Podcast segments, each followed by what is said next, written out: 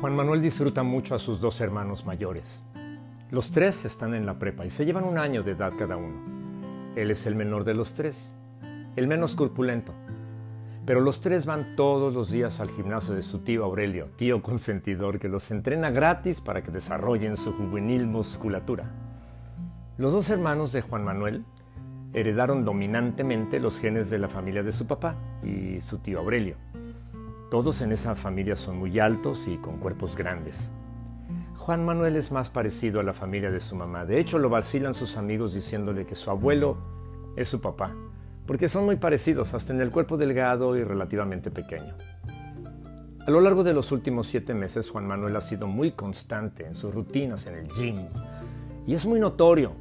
Sus músculos han estado creciendo y fortaleciéndose tanto que cada día se parece más a sus hermanos mayores. No cabe duda que la perseverancia está haciendo de su cuerpo un monumento a la fortaleza.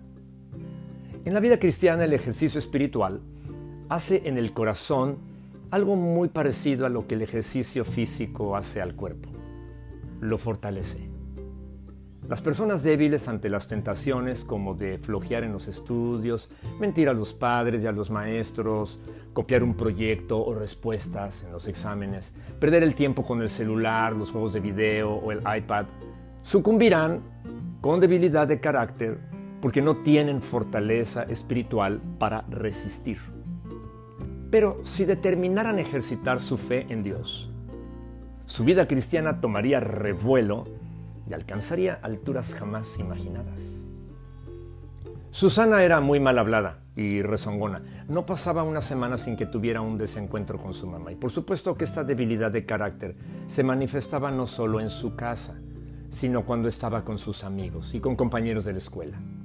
Así fue hasta que un día determinó hacerle caso a Dios decidió empezar a poner en práctica lo poco que escuchaba una vez a la semana en la reunión de jóvenes de la iglesia sobre cómo ser mejor para agradar a Dios.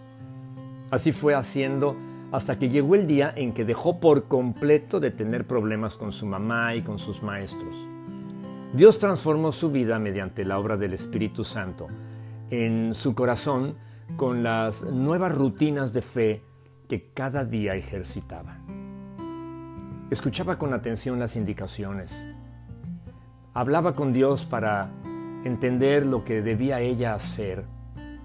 Y se esforzaba por agradar a Dios. Lo logró, ¿eh? y el resultado secundario es que agrada inmensamente a su mamá y a sus maestros. Vale la pena ejercitar la fe. El proverbio de hoy dice, hazte cada vez más sabio y entendido Nunca olvides mis enseñanzas, jamás te apartes de ellas. Proverbios 4, versículo 5, traducción en lenguaje actual. Hazte cada vez más sabio y entendido. Nunca olvides mis enseñanzas, jamás te apartes de ellas. La Biblia dice en Lucas 2, versículo 52, que Jesús crecía en sabiduría y en estatura y en gracia para con Dios y los hombres.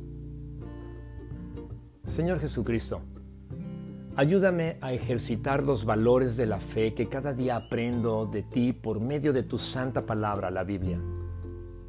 Ayúdame a crecer a tu estatura y a parecerme cada día más a ti como resultado del ejercicio constante de mi fe, apropiándome de tu carácter, Señor Jesús. En tu nombre oro, en tu nombre lo pido. Amén.